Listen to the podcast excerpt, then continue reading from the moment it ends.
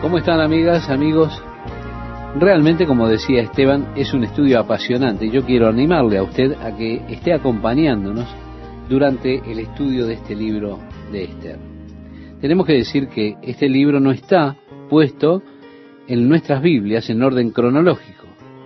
No está puesto cronológicamente en el libro de historia.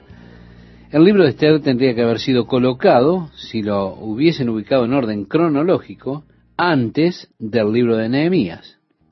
Esdras registra el primer regreso del cautiverio, unos 40 años más adelante.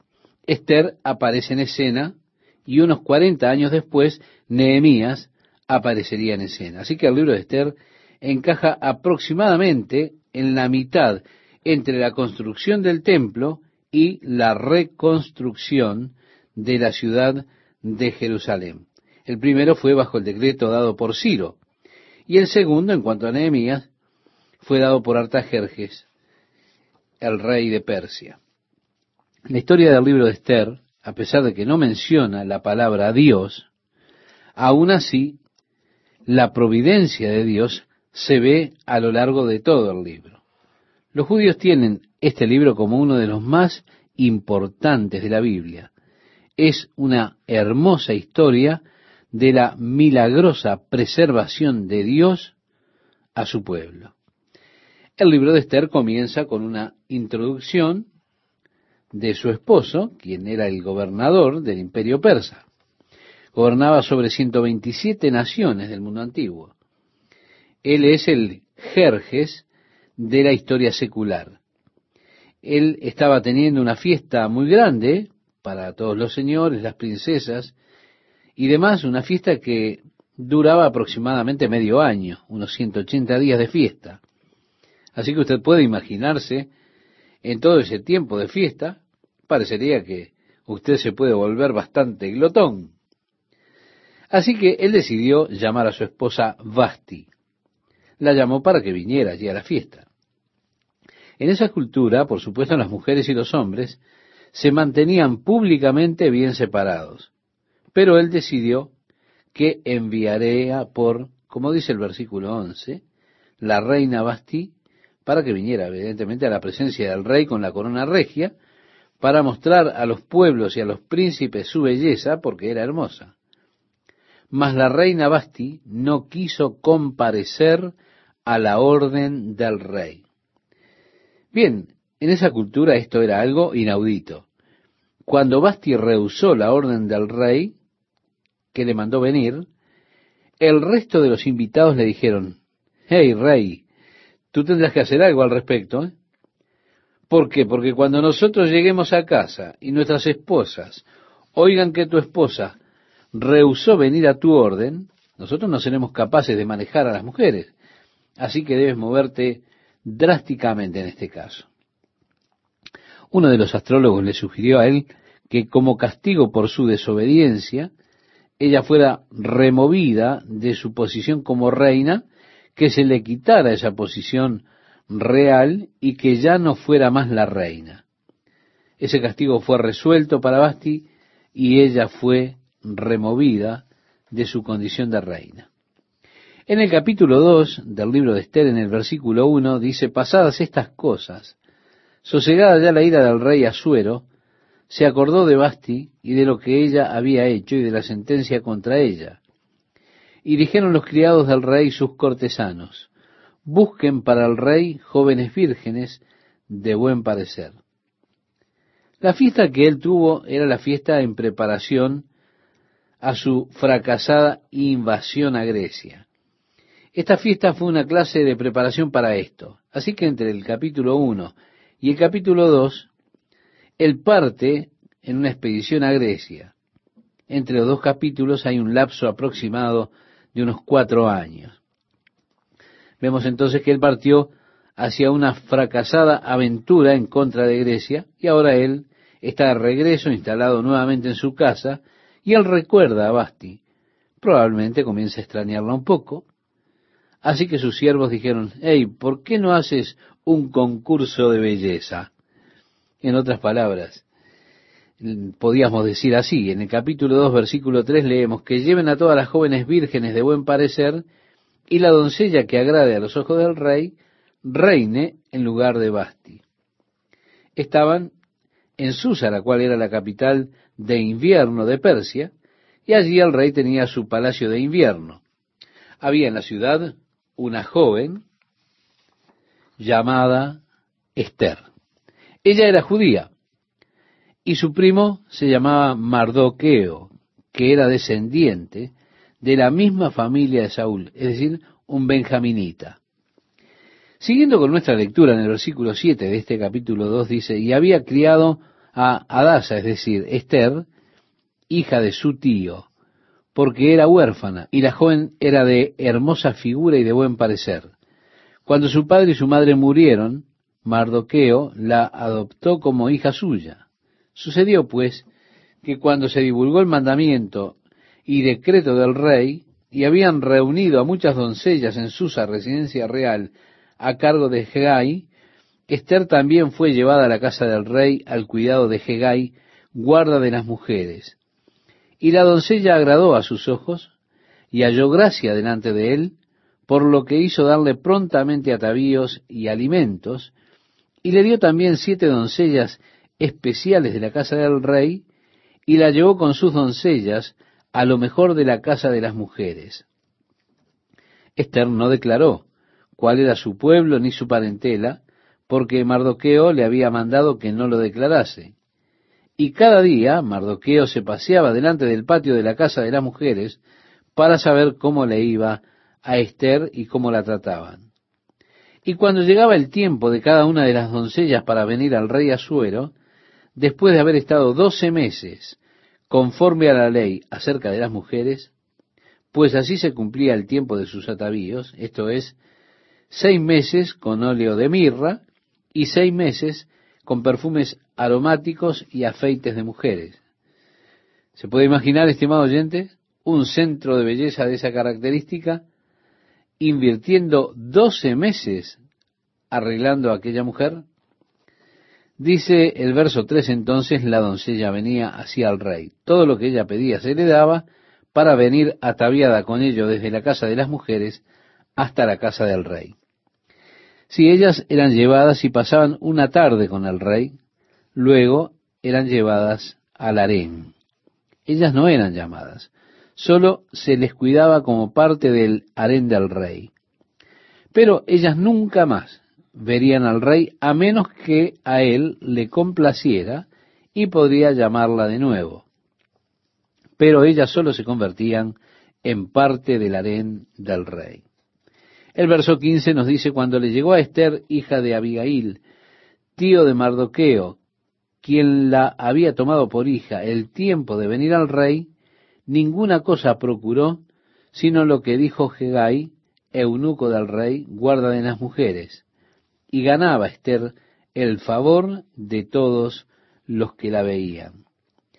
En todo lo relacionado al atavío, ella lo dejaba en manos de él, y Esther halló el favor a los ojos de todos aquellos que la conocían.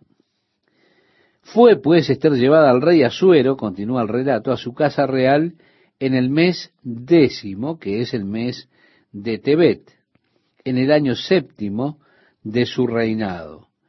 Y el rey amó a Esther más que a todas las otras mujeres, y halló ella gracia y benevolencia delante de él más que todas las demás vírgenes, y puso la corona real en su cabeza, y la hizo reina en lugar de Basti. Hizo luego el rey un gran banquete a todos sus príncipes y siervos, el banquete de Esther y disminuyó tributos a las provincias e hizo y dio mercedes conforme a la generosidad real. Cuando las vírgenes eran reunidas la segunda vez, Mardoqueo estaba sentado a la puerta del rey y Esther, según le había mandado Mardoqueo, no había declarado su nación ni su pueblo, porque Esther hacía lo que decía Mardoqueo como cuando él la educaba. Sucedió en aquellos días que Mardoqueo estaba por allí en los alrededores de las puertas, Y fue allí entonces que Mardoqueo escucha hablar a dos de los siervos del rey que se estaban confabulando para asesinar al rey.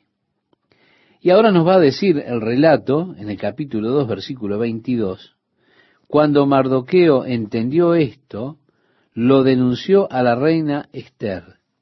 Y Esther lo dijo al rey en nombre de Mardoqueo. Se hizo investigación del asunto y fue hallado cierto. Por tanto, los dos eunucos fueron colgados en una horca y fue escrito el caso en el libro de las crónicas del rey. Bien, ahora estamos llegando, estimado oyente, al capítulo 3. Y allí nos dice, después de estas cosas, el rey Asuero engrandeció a Amán, hijo de Hamedata Agageo, y lo honró, y puso su silla sobre todos los príncipes que estaban con él. Y todos los siervos del rey que estaban a la puerta del rey se arrodillaban y se inclinaban ante Amán porque así lo había mandado el rey. Pero Mardoqueo ni se arrodillaba ni se humillaba. Y los siervos del rey, que estaban a la puerta, preguntaron a Mardoqueo, ¿por qué traspasas el mandamiento del rey? Aconteció que hablándole cada día de esta manera y no escuchándolos él, lo denunciaron a Amán, para ver si Mardoqueo se mantendría firme en su dicho, porque ya él les había declarado que él era judío. Vio Amán que Mardoqueo ni se arrodillaba, ni se humillaba delante de él, y se llenó de ira. Pero tuvo en poco poner mano en Mardoqueo solamente, pues ya le habían declarado cuál era el pueblo de Mardoqueo y procuró Amán destruir a todos los judíos que había en el reino de Asuero, al pueblo de Mardoqueo. En el mes primero, que es el mes de Nisán, en el año duodécimo del rey Asuero, fue echada Pur, es decir, la suerte delante de Amán, suerte para cada día y cada mes del año y salió el mes duodécimo, que es el mes de Adar. En otras palabras, él estaba esperando establecer algún día con el propósito que se había puesto en el corazón, el propósito de Amán era tratar de exterminar a todo el pueblo judío. Esto ocurría en el primer mes. Y ellos comenzaron a lanzar las partes mes a mes para ver en qué mes ellos debían de exterminar a los judíos.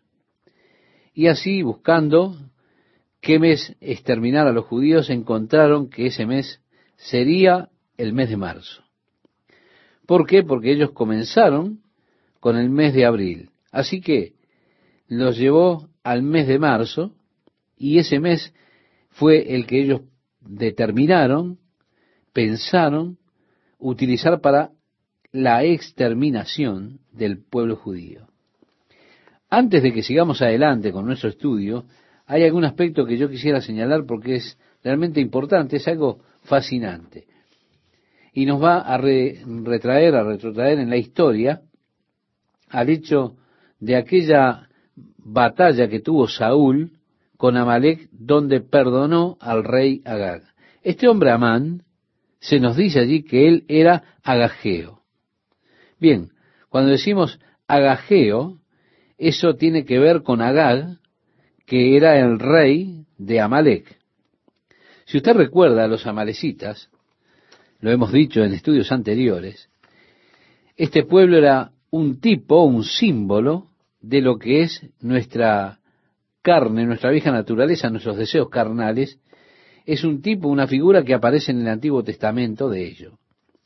Si usted recuerda, Samuel fue al rey Saúl y le dijo, Dios quiere que vayas y ataques a Amalek y elimines completamente a este pueblo. no dejes a nadie vivo de las mujeres, niños, y no tomes nada del botín, ni siquiera sus ovejas o ganado. No tomes nada. Destruye todo completamente. Saúl entonces, según cuenta la historia bíblica, fue contra los amalecitas. Dios le dio la victoria sobre ese pueblo. Pero Saúl, en lugar de obedecer a Dios, en lugar de cumplir con todo lo que le fue mandado por Dios, en lugar de eso no obedeció la voz de Dios. ¿Qué hizo Saúl? Saúl le salvó las vidas del mejor ganado, de las mejores ovejas, y también le salvó la vida al rey Agag. Sin duda, a otros también de la familia del rey. Cuando Saúl volvía de aquella batalla, el profeta Samuel le sale al encuentro. Saúl saluda a Samuel diciendo, vive el Señor que he hecho todo lo que Dios me ordenó. Este profeta, sacerdote y juez, Samuel, le contesta, si has hecho todo lo que Dios te pidió que hicieras, ¿cómo es que escucho al ganado y cómo es que escucho a las ovejas? Él dijo, bueno, ellos se veían tan bien, animales gordos, decidimos que los traeríamos con nosotros y los sacrificaríamos a Dios. Samuel le dijo, obedecer es mejor que sacrificar y escuchar más que la gordura de los corderos. Y así le dice Samuel, neciamente has hecho. Y debido a que has rechazado a Dios, a que te dirija, ahora Dios te ha rechazado a ti como rey sobre su pueblo, y el reino te será quitado. Así vemos que debido a la desobediencia de Saúl, él no destruyó completamente a Amalek, salvó a Gal, y eso es lo suficientemente interesante aquí en este pasaje del libro de Esther, que este hombre, Amán, varios años después, unos 600 años o más, Amán, descendiente de ese pueblo, está ahora buscando exterminar al pueblo judío. ¿Se da cuenta, estimado oyente? Si Saúl hubiera obedecido a Dios, Amán nunca hubiera existido. Y su edicto, su intento de destruir al pueblo de Dios, al pueblo de Israel, nunca hubiese existido tampoco. Dios vio todo esto por anticipado y por eso le mandó a Saúl que destruyera totalmente a Amalek, que no dejara nada vivo. Pero Saúl desobedeció. Y aquí la desobediencia de Saúl, permitiendo que la carne permanezca, reiteramos, era figura, era tipo de la carne, ahora está volviéndose sobre ellos para perseguir a sus descendientes unos años más tarde. Como Amán el Agajita fue colocado en esa posición de prominencia por Asuero, y el mandato dado de que donde fuera que él pasara, todos debían inclinarse y hacerle reverencia debía cumplirse, Mardoqueo no lo cumplió, se rehusó a hacerlo. ¿Por qué? Porque él era judío y no habría de inclinarse delante de ningún hombre. Mardoqueo solamente habría de inclinarse delante de Dios. Solamente doblaría sus rodillas para inclinarse y adorar delante de Dios. Así fue que le llamaron entonces la atención a Amán acerca de que este judío no se inclinaba para reconocerlo. Amán entonces prestó oído a esa atención, se enojó mucho y allí nace en él esa confabulación para tratar de dar muerte a todos los integrantes del pueblo judío. Mientras usted, estimado oyente, estimada oyente, encuentra el pasaje que estudiaremos este día, quiero aprovechar este momento para saludarle y agradecerle a Dios por contar con usted dentro de nuestra audiencia. Sí, la desobediencia del rey Saúl que permitió que la carne prevaleciera, es decir, cuando él no destruyó totalmente a Amalek, ahora le está volviendo de regreso al pueblo como una espada.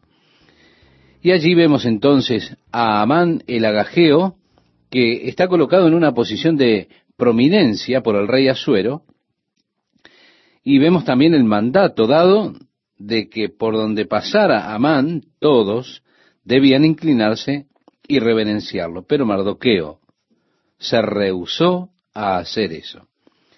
Es que los judíos tomaban literalmente la ley de Dios y no se inclinaban ni hacían reverencia ante ninguna imagen o algo parecido. Mardoqueo estaba llevando este asunto un poco más allá. Él no habría de inclinarse ni siquiera ante ningún hombre. Solo se inclinaría ante Dios. Él solo doblaría sus rodillas delante de Dios. Sí, Mardoqueo mostraba esa clase de reverencia exclusivamente para Dios. Así aquellos que estaban alrededor de él decían, ¿cómo es que tú no te inclinas ante Amán? Esto es ley de Persia. Él solamente decía, yo soy judío. Nosotros no nos inclinamos ante nadie, solo nos inclinamos ante Dios. Así que alguien llamó la atención de Amán en cuanto a esto, porque ellos querían tener una prueba para ver si la ley habría de ser firme. Así que llamaron la atención de Amán ante el hecho de que este judío no se inclinaba cuando él pasaba. Amán prestó atención a este asunto y se enojó muchísimo. Allí es donde él hace esta confabulación para matar a todos los judíos, no solamente a Mardoqueo, él querría matar a todos. Así, buscando la guía de los espíritus, él echó suertes para ver cuál habría de ser el mes más apropiado para llevar adelante este macabro designio. La suerte cayó sobre el mes 12, que en el calendario judío es nuestro mes de marzo. A partir del versículo 8, en este capítulo 3, nos dice la palabra de Dios. Y dijo Amán al rey Asuero, hay un pueblo esparcido y distribuido entre los pueblos en todas las provincias de tu reino, y sus leyes son diferentes de las de todo el pueblo, y no guardan las leyes del rey. Y al rey nada le beneficia el dejarlos vivir. Si place al rey, decrete que sean destruidos, y yo pesaré diez mil talentos de plata a los que manejan la hacienda para que sean traídos a los tesoros del rey. Realmente estaba sobornando con cerca de unos 19 millones de dólares al rey. Ahora, lo que él estaba planificando era matar a los judíos, confiscarle los bienes, y así él habría de pagar con eso. Él habría de despojarlos primeramente, y por supuesto, previo a ello, habría de matarlos. Dice en el versículo 10, entonces el rey quitó el anillo de su mano y lo dio a Amán y le dijo, la plata que ofreces sea para ti y asimismo el pueblo, para que hagas de él lo que bien te pareciere. Y fueron enviadas cartas por medio de correos a todas las provincias. Darío es el rey persa que había establecido un excelente sistema postal a través del imperio persa. Ahora en el verso 13 leemos, y fueron enviadas cartas por medio de correos a todas las provincias del rey con la orden de destruir, matar y exterminar a todos los judíos jóvenes y ancianos, niños y mujeres en un mismo día, en el día 13 del mes 12, que es el mes de Adar, y de apoderarse de sus bienes. Así que ve y mátalos, dijo el rey, tú puedes tener todo lo que ellos tienen, quédatelo. Continúa nuestra lectura diciendo la copia del escrito que se dio por mandamiento en cada provincia fue publicada a todos los pueblos, a fin de que estuviesen listos para aquel día. Y salieron los correos prontamente por mandato del rey, y el edicto fue dado en Susa, capital del reino. Y el rey y Amán se sentaron a beber. Pero la ciudad de Susa estaba conmovida. Luego que supo Mardoqueo todo lo que se había hecho, rasgó sus vestidos, se vistió de silicio y de ceniza, y se fue por la ciudad clamando con grande y amargo clamor. Y vino hasta delante de la puerta del rey, pues no era lícito pasar adentro de la puerta del rey con vestido de silicio. Y en cada provincia y lugar donde el mandamiento del rey y su decreto llegaba, tenían los judíos gran luto, ayuno, lloro y lamentación. Silicio y ceniza era la cama de muchos. Y vinieron las doncellas de Esther y sus eunucos y se lo dijeron. Entonces la reina tuvo gran dolor y envió vestidos para hacer vestir a Mardoqueo y hacer quitar el silicio, mas él no los aceptó. Entonces Esther llamó a Hatac, uno de los eunucos del rey, que él había puesto al servicio de ella y lo mandó a Mardoqueo con orden de saber qué sucedía y por qué estaba así. Salió pues Hatac a ver a Mardoqueo a la plaza de la ciudad que estaba delante de la puerta del rey, y Mardoqueo le declaró todo lo que le había acontecido y le dio noticia de la plata que Amán había dicho que pesaría para los tesoros del rey a cambio de la destrucción de los judíos. Le dio también la copia del decreto que había sido dado en Susa para que fuesen destruidos, a fin de que la mostrase a Esther y se lo declarase, y le encargara que fuese ante el rey a suplicarle y a interceder delante de él por su pueblo. Vino Hatac y contó a Esther las palabras de Mardoqueo. Entonces Esther dijo a Hatac que le dijese a Mardoqueo, todos los siervos del rey y el pueblo de las provincias del rey saben que cualquier hombre o mujer que entra en el patio interior para ver al rey sin ser llamado, una sola ley hay respecto a él, ha de morir, salvo aquel a quien el rey extendiere el cetro de oro, el cual vivirá. Y yo no he sido llamada para ver al rey estos treinta días. Y dijeron a Mardoqueo las palabras de Esther. Bien, Esther supo de Mardoqueo, de su llanto, que estaba allí en la plaza vestido de silicio y cenizas, así que ella dijo, ¿qué es lo que sucede? Él le envió una de las copias del decreto que se había dado y le sugirió a Esther que fuera a hablarle a su marido. Ahora, ¿se puede imaginar usted esta clase de relación entre esposo y esposa? Él no la había llamado a ella por treinta días.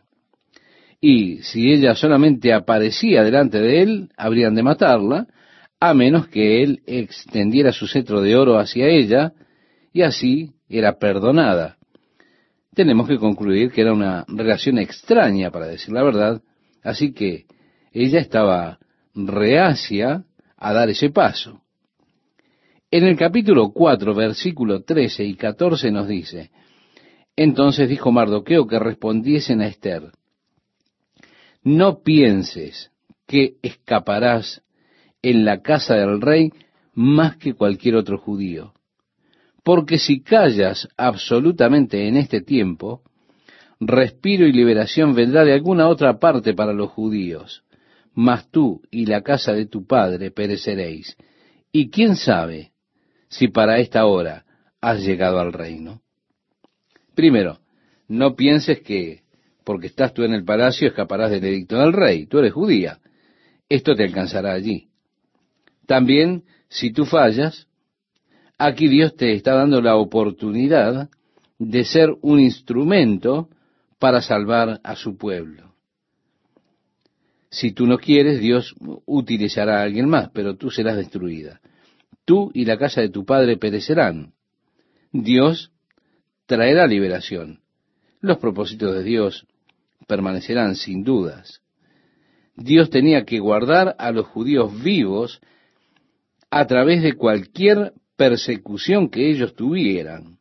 Dios tenía que preservarlos. Dios seguirá preservándolos. Su liberación vendrá de todas maneras de otro lugar. Pero, Esther, tú serás destruida con tu familia. Y quién sabe, tal vez Dios te puso en el reino para un momento como este. Todas estas cosas no son sino solamente circunstancias. Estimado oyente, a menudo yo escucho a algunas personas decir extrañas coincidencias que me suceden a mí. Pero las coincidencias realmente no existen en el vocabulario de un cristiano. Dios tiene su mano puesta sobre nuestras vidas. Él tiene un plan, tiene su propósito para cada cosa que nos sucede. Muchas veces lo que nosotros vemos como grandes tragedias simplemente son los métodos por los cuales Dios trae ciertas cosas a nuestras vidas. Por ejemplo, yo miro mi propia vida y puedo ver cómo la mano de Dios ha estado sobre mi vida desde el comienzo. Ahora, debo confesar que hay muchos momentos en mi vida que yo pensé que Dios se había olvidado de mí. Yo pensaba que Dios me había olvidado completamente. Estaba seguro que Dios no estaba interesado en mí ni en mi bienestar. He tenido algunas experiencias que fueron muy desalentadoras. Yo también tuve tiempos difíciles. He pasado por muchas experiencias duras. Aún así, cuando miro para atrás ahora, yo puedo ver que Dios utilizaba cada una de esas experiencias para cumplir un plan definido y un propósito definido, porque Él me estaba preparando, estaba ordenando mi camino hacia aquellos que Él ya tenía en mente para que yo me encontrara con ellos y los alcanzara desde el principio. Cada una de esas experiencias desalentadoras, todos esos años de lucha en el ministerio, todos esos años de luchar para seguir intentando sobrevivir, donde escaseaban las cosas, todo era parte del plan de Dios para prepararme para el trabajo que Él ya tenía en mente que yo debía realizar.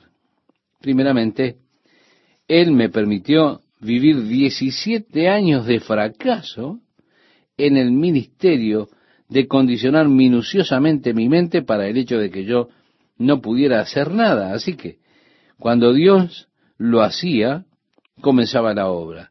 Yo no podía intentar llevarme los lauros por lo que Dios estaba haciendo. Luego de 17 años de mis mejores esfuerzos, mis mejores años jóvenes, yo era innovador, enérgico, con cabello ondulado y oscuro. Y entonces decía, Dios, déjame seguir a mí. Permíteme que voy a llegar a la cima. Pero él comenzó a obrar, así que yo era suficientemente sabio para reconocer la diferencia que había entre mi trabajo y el trabajo que hace Dios.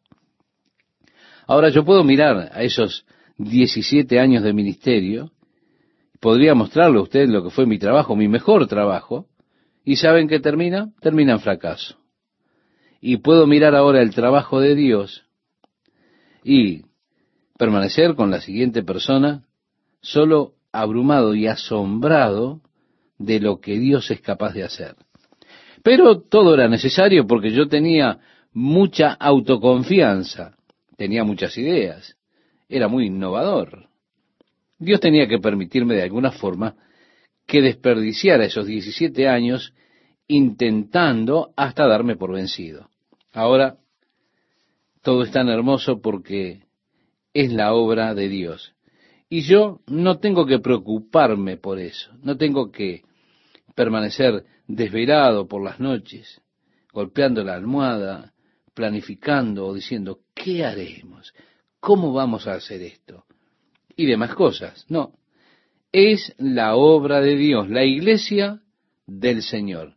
Pero créame, me llevó mucho tiempo llegar a esta conclusión. Así que durante todo ese tiempo, a través de todas esas experiencias, Dios estaba obrando, colocándome en este lugar para conocer a estas personas, trasladándome aquí para que las conociera.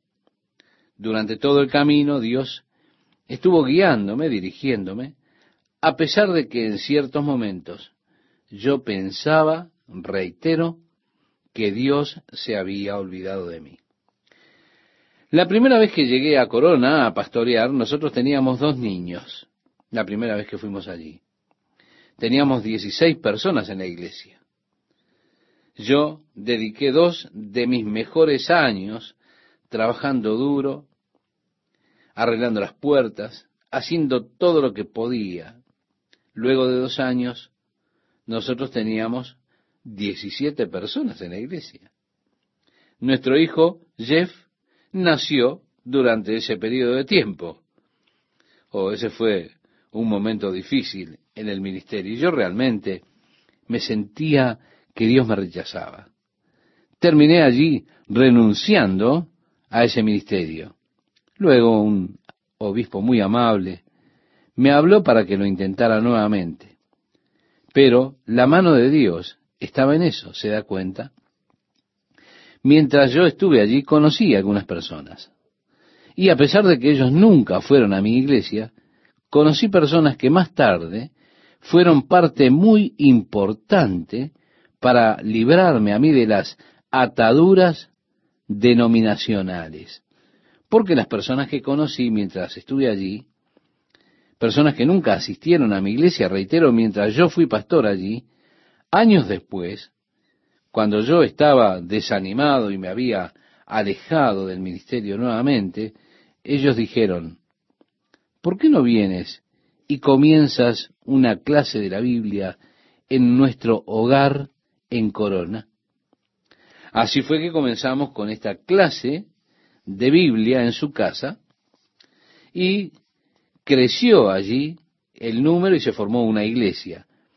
Yo comencé a ver la obra de Dios, pero vea usted, si yo no hubiera pasado esos dos años amargos allí, si no hubiera conocido a esas personas, yo aún podría estar, estoy seguro que no estaría en el ministerio el día de hoy, porque yo ya no podía más. Ahora, la mano de Dios, yo podía verla durante todo el camino.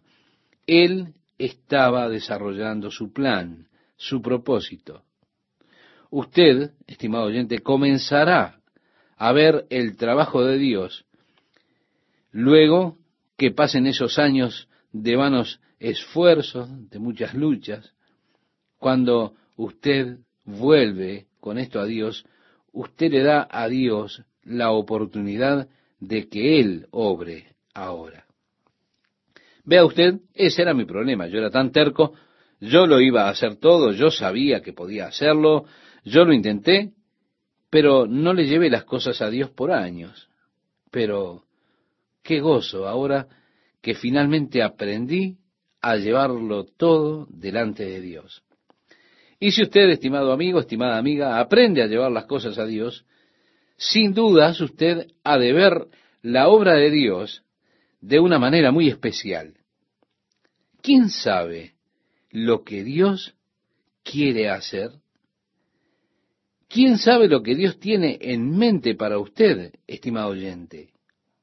¿Quién sabe los planes de Dios, los que Él tiene para su vida? Volviendo a nuestro pasaje y concluyendo este día, Esther dijo, Ve y reúne a todos los judíos que se hallan en Susa, y ayunad por mí, y no comáis ni bebáis en tres días, noche y día. Yo también, con mis doncellas, ayunaré igualmente, y entonces entraré a ver al rey, aunque no sea conforme a la ley. Y si perezco, que perezca.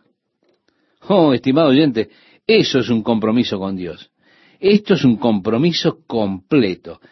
Es más, quisiera decirle que esta es la clase de compromiso que Dios quiere que usted haga con Él.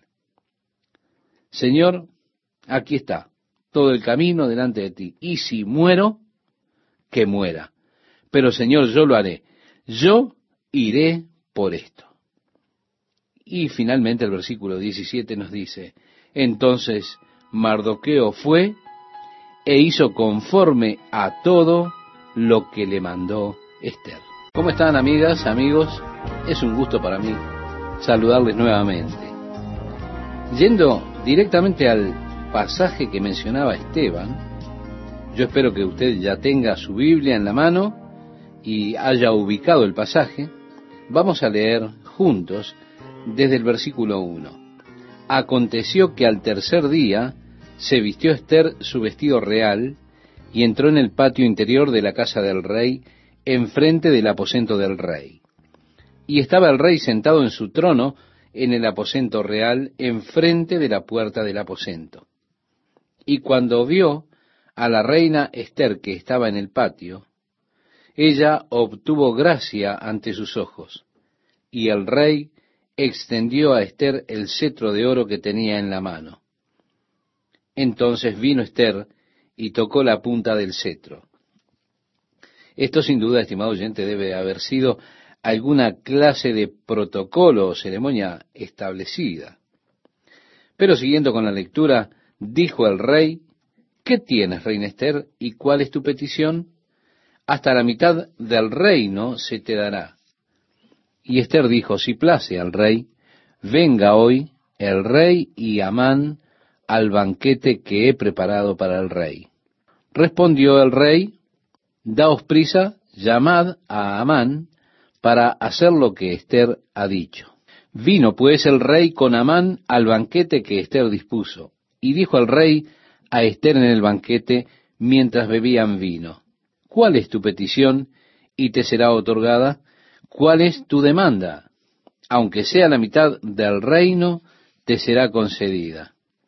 Entonces respondió Esther y dijo, Mi petición y mi demanda es esta.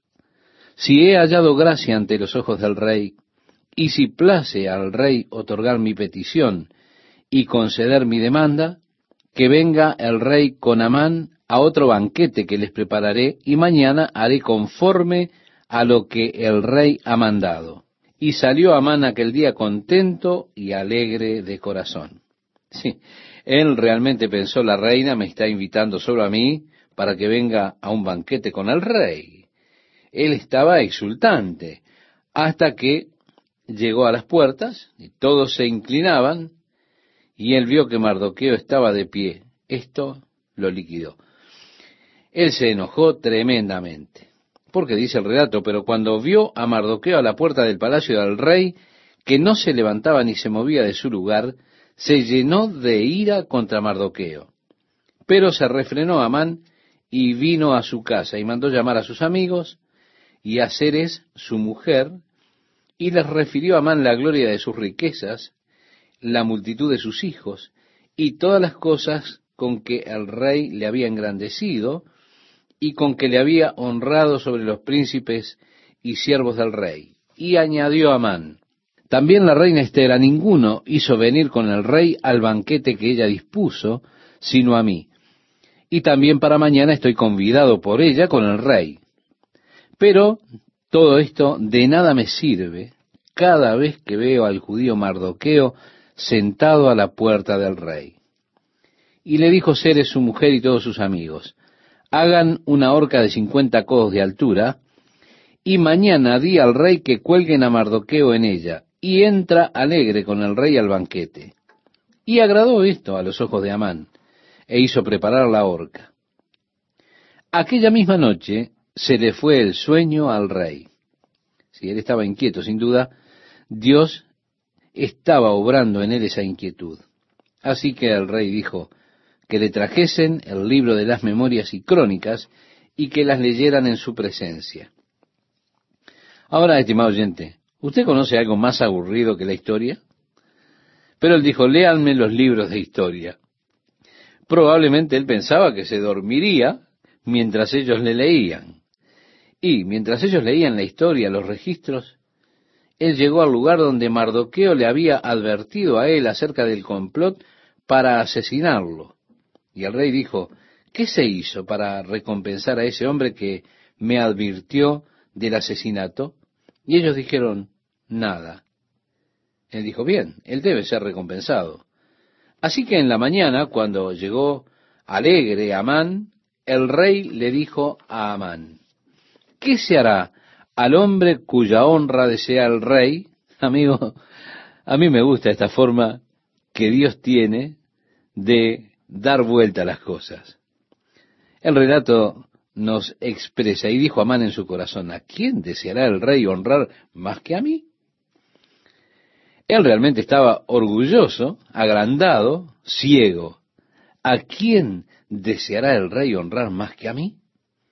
Y así pensando que el rey se refería a él, él expresó lo que realmente tenía en su corazón.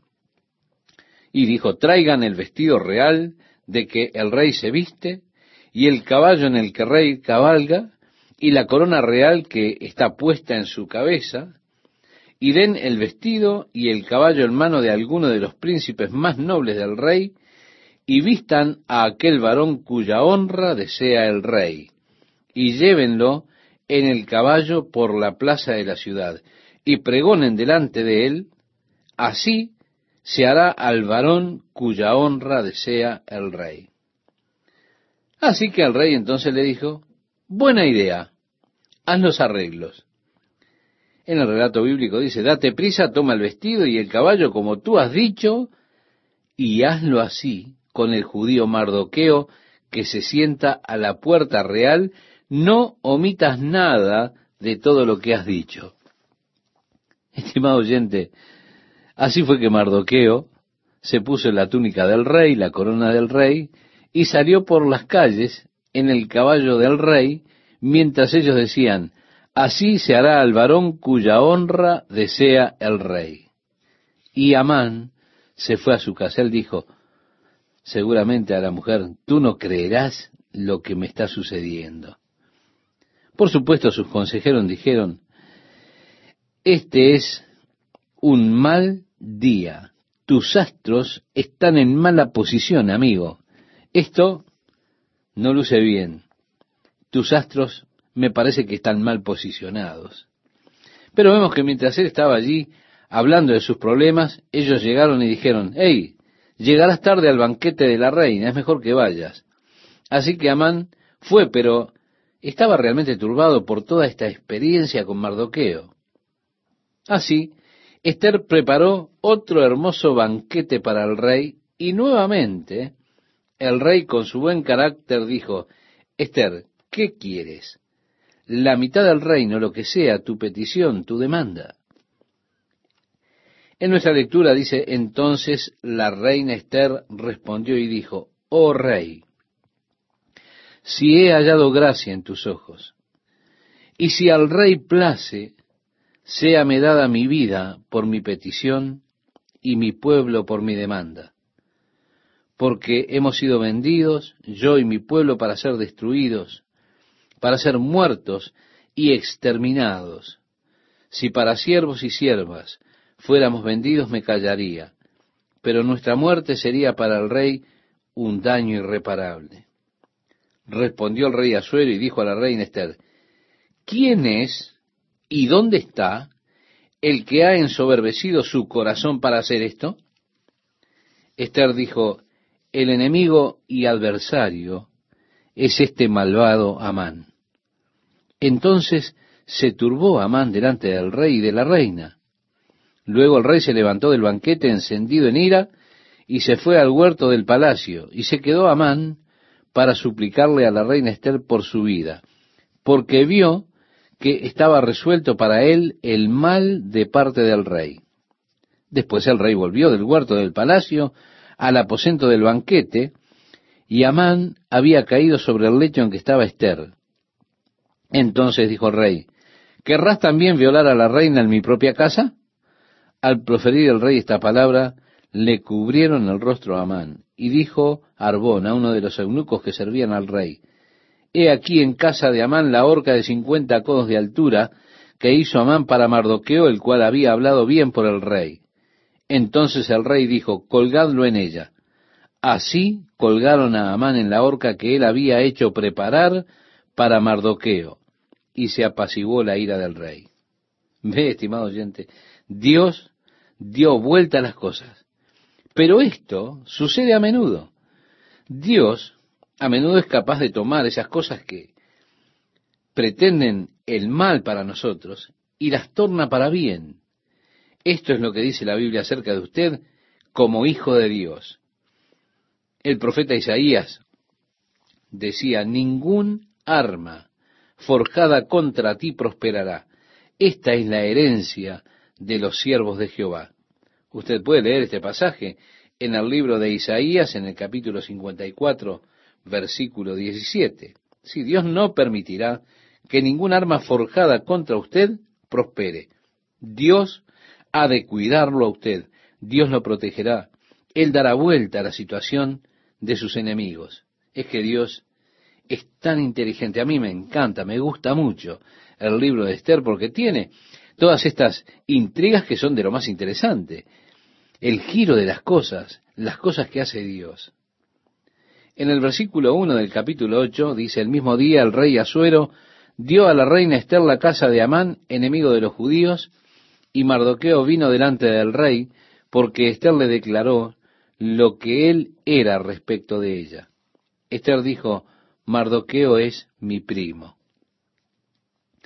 Y se quitó el rey el anillo que recogió de Amán y lo dio a Mardoqueo. Y Esther puso a Mardoqueo sobre la casa de Amán. Volvió luego Esther a hablar delante del rey y se echó a sus pies, llorando y rogándole que hiciese nula la maldad de Amán Agageo y su designio que había tramado contra los judíos. Entonces el rey extendió a Esther el cetro de oro, y Esther se levantó y se puso en pie delante del rey y dijo, si place al rey, y si he hallado gracia delante de él, y si le parece acertado al rey, y yo soy agradable a sus ojos, que se dé orden escrita para revocar las cartas que autorizan la trama de Amán, hijo de Amedata Agageo, que escribió para destruir a los judíos que están en todas las provincias del rey, porque ¿cómo podré yo ver el mal que alcanzará a mi pueblo ¿Cómo podré yo ver la destrucción de mi nación? Bien, hay una ley que es muy interesante de los medos y persas, y esta es que una vez que el rey ha hecho un decreto, ya no lo puede cambiar. Una vez que un decreto ha sido hecho, ha sido sellado por el rey, ese decreto permanece. Era una ley de los medos y los persas. ¿Recuerda usted que Daniel fue eh, alcanzado por esta ley de los medios y persas? Cuando Darío fue abatido por esos hombres que querían destruir a Daniel, ellos dijeron, haga el rey un decreto de que cualquiera que ore a cualquier dios o persona en el periodo de treinta días sea muerto para que las personas sepan cuán importante y maravilloso eres. Y el rey Darío hizo esa proclama, ese decreto, lo firmó, Daniel se fue a su casa, como era su costumbre, abrió las ventanas hacia Jerusalén. Él oraba tres veces al día. Estos hombres estaban afuera escondidos. Corrieron a hablar con el rey y le dijeron, hay una persona que ha violado tu decreto, tu proclama. Así que ellos trajeron a Daniel. Y Darío y Daniel tenían una relación muy estrecha de amistad. Darío buscó todo el día salvar a Daniel, pero debido a que las leyes de los medos y persas no pueden revocarse, ellas no podían ser cambiadas, no podían ser alteradas. De esa forma, Daniel fue arrojado al foso de los leones. Pero Darío le aseguró, Daniel, el Dios al que tú sirves es capaz de salvarte. La misma situación con el decreto que Darío hizo. Llegaremos allí cuando estudiemos el libro de Daniel. Ahora encontramos aquí en el libro de Esther el rey no podía cambiar el decreto. Sin embargo, él le permitió a Mardoqueo hacer otro decreto, que en el día 13 del mes de marzo los judíos fueran capaces de defenderse a ellos mismos contra aquellos que buscaran matarlos. Y así ellos podían también tomar venganza contra aquellos que querían destruirlos. Les dio el derecho a defenderse. También el derecho a destruir a cualquiera que quisiere destruirlos a ellos. Así cuando llegó ese día, tenemos en el capítulo 9, verso 6, en Susa, capital del reino, mataron y destruyeron los judíos a quinientos hombres, hombres que buscaban el mal para los judíos. Ellos fueron capaces de vengarse de sus enemigos. Y por todas las provincias había un gran número de personas que los judíos mataron defendiéndose a ellos mismos. Fueron setenta y cinco mil. En el versículo 17 leemos, esto fue en el día 13 del mes de Adar, y reposaron en el día catorce del mismo, y lo hicieron día de banquete y de alegría. Pero los judíos que estaban en Susa se juntaron el día trece y el catorce del mismo mes, y el quince del mismo reposaron, y lo hicieron día de banquete y de regocijo. Por tanto, los judíos aldeanos, que habitaban en las villas sin muro, hacen a los catorce del mes de Adar el día de alegría y de banquete, un día de regocijo, un día para enviar porciones cada uno a su vecino. Bien, estimado oyente, aquí está lo que conocemos como la fiesta del Purim. ¿Recuerda la palabra pur? La palabra pur significa repartir o partes. Y el final im es como una S, lo hace plural en el hebreo. Así que Purim significa repartir.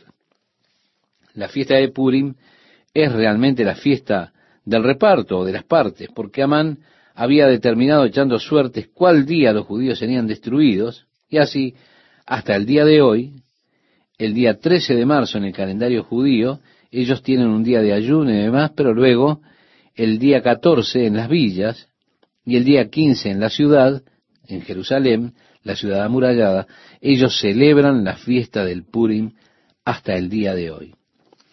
Ellos han modificado estas celebraciones un tanto.